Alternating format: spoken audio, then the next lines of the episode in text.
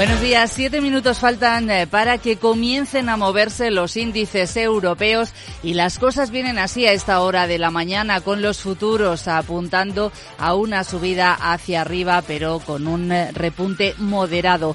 En torno al 0,3% es lo que nos, dice, nos dicen los futuros del Eurostock 50 y muy plano está el futuro del IBEX 35. Unas bolsas que siguen impulsadas por ese optimismo ante el buen comportamiento de la inflación y la posibilidad de que los tipos de interés comiencen a bajar ya, sobre todo en Estados Unidos, a partir del mes de marzo. Esto está prolongando el repunte de las acciones y también de los bonos, pero ojo, porque algunos analistas dicen que también hay margen para la decepción. No están tan convencidos de que los bancos centrales vayan a ser tan agresivos como se espera. Wall Street terminó ayer con subidas, el SP500 muy cerca de nuevo máximo histórico. Las bolsas asiáticas están en los niveles más altos en cinco meses meses. Eh, Shanghai, la bolsa ha subido más de un 1,3%. El Hansen eh, de la bolsa de Hong Kong 2,6%. Aupado sobre todo por firmas de tecnología, se han desmarcado el índice Nikkei con descensos moderados del 0,4%. Allí hemos conocido producción industrial del mes de noviembre. Es cierto que ha bajado un 0,9% porque ha descendido la producción de coches, pero aún así el dato ha superado previsiones. Eh, también por encima de lo esperado, las ventas al por menor en Japón que han subido un 5,3%.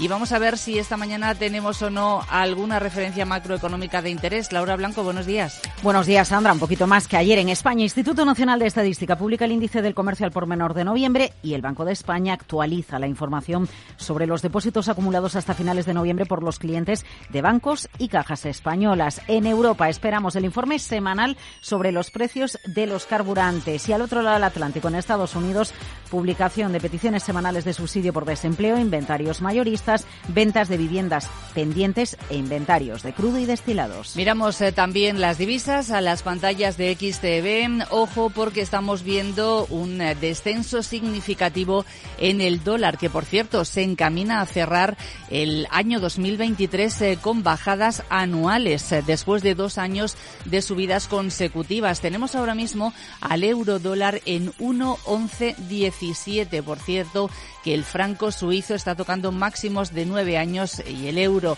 máximos de cinco meses. Echamos un vistazo también a los precios del petróleo que esta mañana se estabilizan después de ver caídas en la sesión de ayer en torno al 2%. Parece que disminuyen algo las preocupaciones sobre las interrupciones del transporte marítimo a lo largo de la ruta del Mar Rojo y los futuros eh, del Bren están en 79,75 dólares el barril, futuro del crudo ligero americano 74,06 dólares el barril y vamos a ver algunas eh, de las protagonistas esta mañana. Laura, nos vamos a fijar entre otras en Indra. Bueno, nos vamos a fijar en Indra porque analiza poner a la venta algunos negocios de su filial de tecnología Minsight valorados en unos 800 millones de euros y entrar en el capital de Ispasat. Lo cuenta el diario Cinco Días. Ambas empresas tienen en su capital a la SEPI, lo que facilitaría la operación. La transacción permitiría a Sandra, la empresa presidida por Mark Murtra, participar en el consorcio europeo del proyecto Iris. Indra presentará su plan estratégico en unas semanas, el próximo 6 de marzo. Y otra de las protagonistas de esta mañana es Aircross. Sí, porque ha cerrado un acuerdo de financiación para los próximos seis años. Lo ha firmado con un conjunto de entidades financieras. Se trata de un acuerdo de financiación sindicada mm, formalizado en dos líneas de financiación por importe total de 217 millones de euros. Primera línea, contrato de factoring sindicato, sindicado que anticipa cuentas por cobrar a clientes y va a permitir financiar capital de trabajo hasta 102 millones de euros y segunda línea que tiene un importe máximo de 115 millones de euros con dos tramos. Saludamos eh, ya a Nicolás López, director de renta variable de Singular Bank. Eh, Nicolás, eh, buenos días. Hola, ¿qué tal? Buenos días. Bueno, vamos a ver, tenemos a los índices, bueno, a los futuros, no han comenzado a moverse los índices, pero todo apunta a que lo van a hacer de nuevo muy planitos, ligeramente hacia arriba. Está el año hecho, ya nos lo habéis comentado los analistas en distintas ocasiones. ¿Qué es lo que te preocupa en este momento? Si es que te preocupa algo.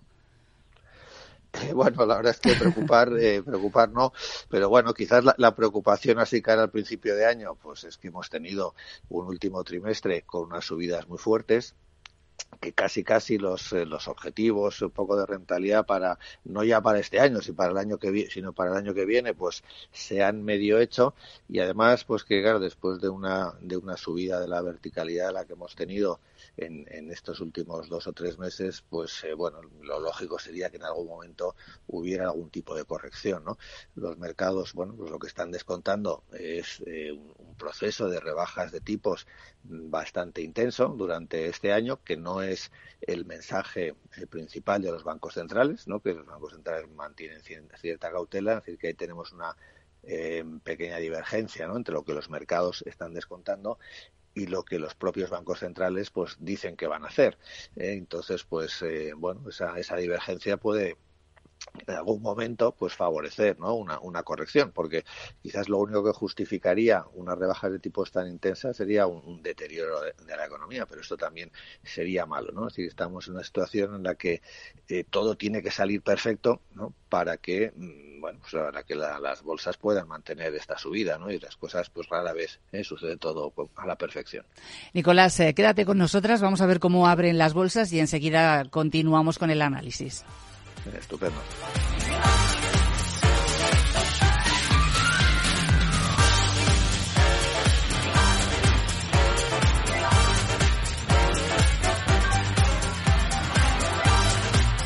Capital, la bolsa y la vida. Siente la economía. Veo, veo una cosita. ¿Qué cosita es? Empieza por la letrita L. Ya lo sé. Letras del Tesoro.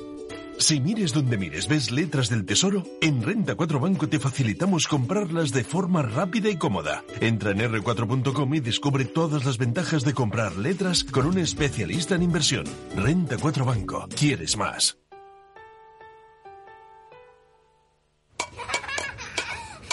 Hijos. Futuro. Todo previsto. Planifica hoy el futuro de tus hijos. Simple, claro, el Betia.